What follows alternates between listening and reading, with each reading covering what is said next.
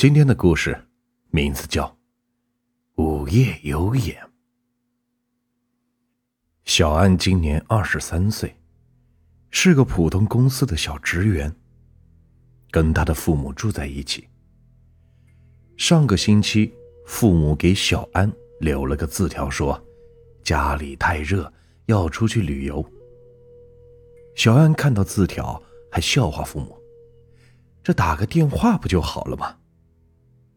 可是当小安给父母打电话的时候，却总是提示暂时无法接通。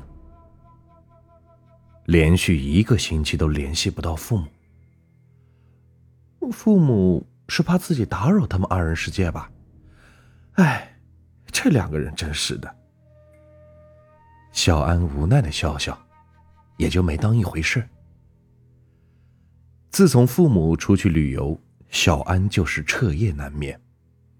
他睡觉时总感觉有人盯着自己看，但是每次开灯又没有人。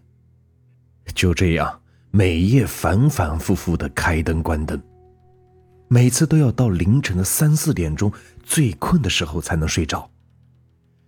白天又要上班。脑袋是昏昏沉沉的，而且最近房间里总是冷飕飕的。以前这个家热的不开空调就会像蒸桑拿一样，现在居然不开空调都会觉得冷，而且半夜还总是能听到奇怪的声音，就像是老鼠啃着桌子，咔嚓咔嚓的。小安觉得，可能是自己最近太累了，没有休息好，所以出现了幻觉。于是他就请了几天假，打算好好的休息休息。小安回到家，感觉房间是越来越冷了，于是裹了被子坐在床上看电脑。突然，厨房传来了“咣当”一声，吓得小安一抖。他放下了笔记本电脑，去厨房看了看，发现是炒菜的锅掉到了地上。奇怪，这个怎么会无缘无故掉下来？小安的心里是泛着嘀咕，把锅捡起来放在厨具上后，环视了一圈厨房。突然觉得背后有双眼睛在盯着自己。小安身上的鸡皮疙瘩都出来了，他猛然回头，看见有个影子闪了过去。小安立刻追出去，但是什么都没有看见。他去检查了一下大门，发现大门锁的是好好的。小安又挨个看了一下家里所有能藏人的地方，什么都没有发现。哎，肯定是没休息好。总是疑神疑鬼的。小安拍了一下自己脑门，找了点安神的药吃。窗外突然吹进一阵冷风，可是外面正是大中午，苏州的夏天这么闷热，怎么自己的家里这么冷呢？也没有开空调啊。小安有点疑惑，也没管太多。拿起手机想给父母打个电话，但是一直无法接通。哎呀，真是的，也不知道女儿会担心。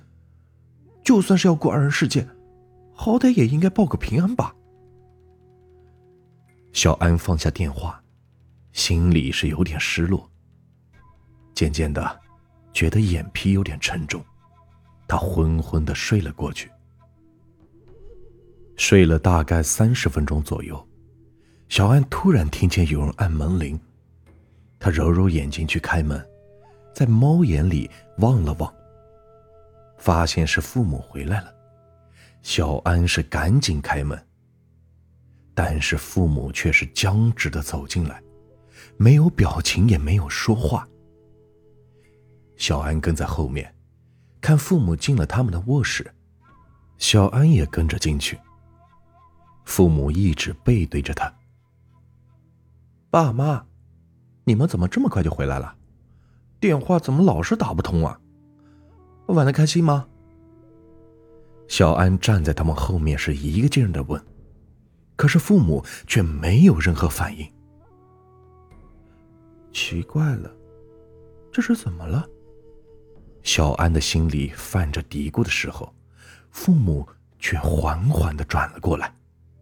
小安刚松了一口气，却看见父亲伸出手把自己的眼珠子给抠了下来，一双眼睛不停的往外冒着血。小安吓得是失了魂，转头看见母亲的脸上居然插着一把刀，从脸颊的左侧一直插到右侧，整张脸被一把刀贯穿了，也是咕咕的往外冒着血。小安吓得大叫了一声，昏了过去。等小安醒来的时候，发现天已经黑了，他摸摸脑袋，全是汗。再看看周围，发现自己还在卧室的床上。小安打开灯，战战兢兢的走到父母的卧室。空空的，除了有点阴冷，没发现什么异样。小安松了一口气，这原来是个梦呢，怎么会做这种不吉利的梦？小安开始有些担心父母。拿起手机给爸爸又打了个电话，这次电话通了，但是却没有声音，只听见呜呜的声音。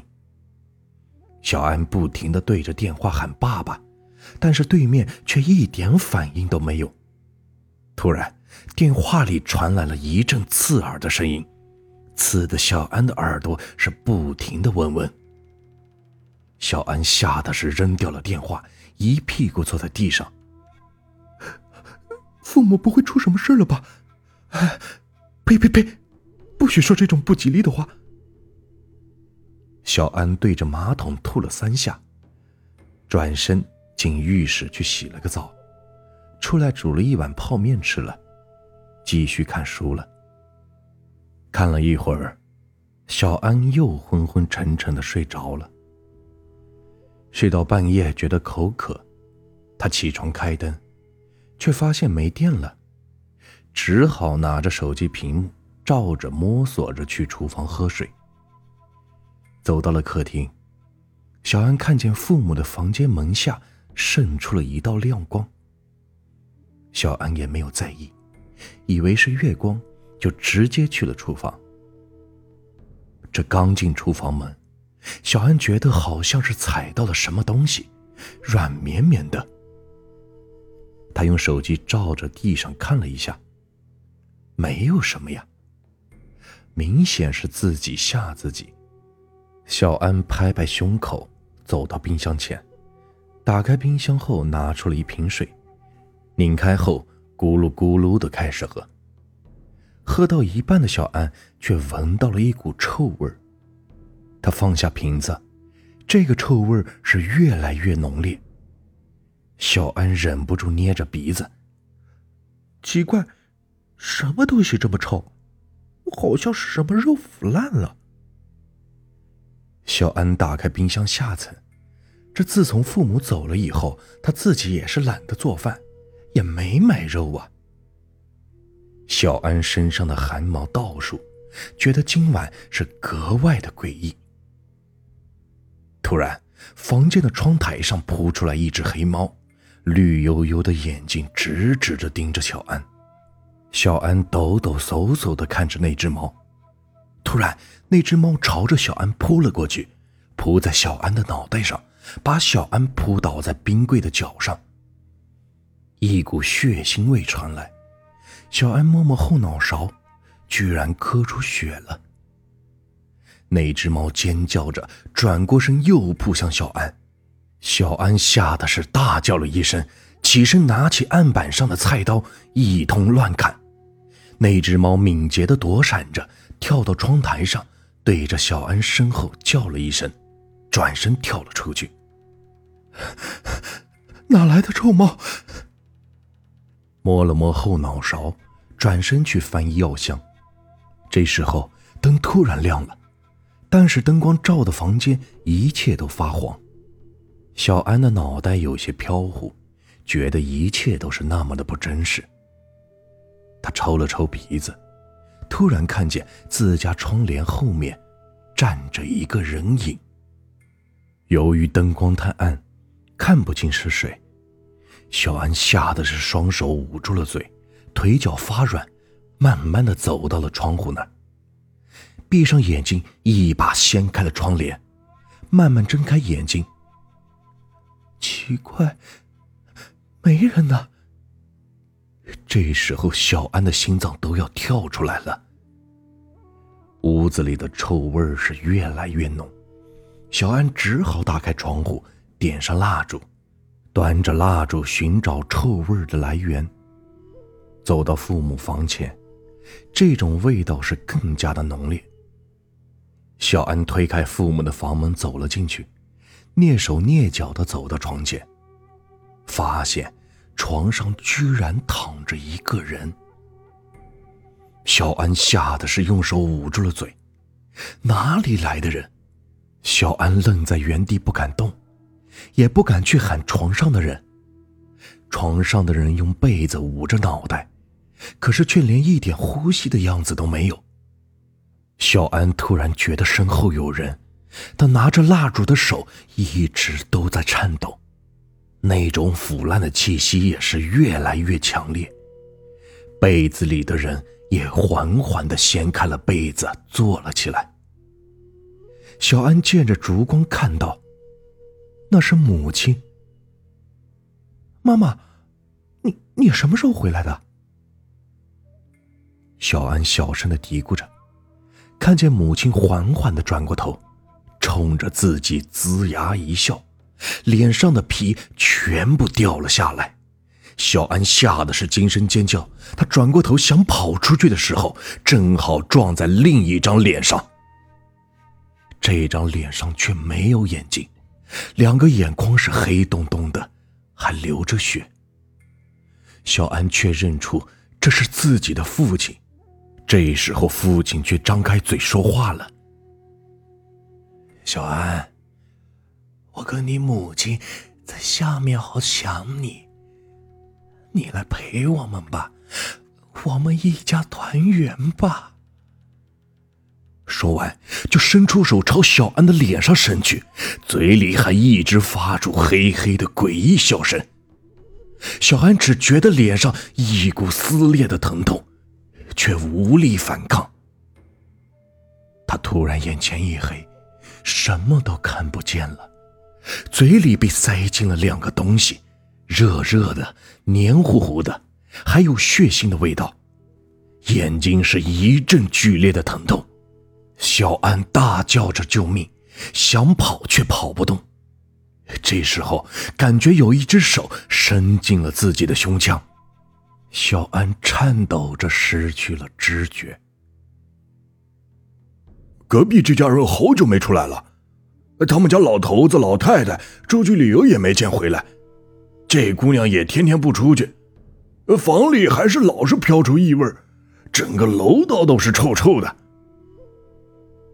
隔壁的张叔见小安家一个多星期了都没有动静，敲门也没有人开，而且整个楼道都散发着一股腐烂的臭味，就报警了。警察来破门而入。一股刺鼻的味道让人窒息。房内是乱七八糟，张叔冲进来一看，发现小安躺在地上，没了眼珠子，脸皮也不知道被谁揭掉了，心脏处是一个大窟窿，张大着嘴，嘴里好像还有什么东西塞满了。张叔看见，立刻就吐了。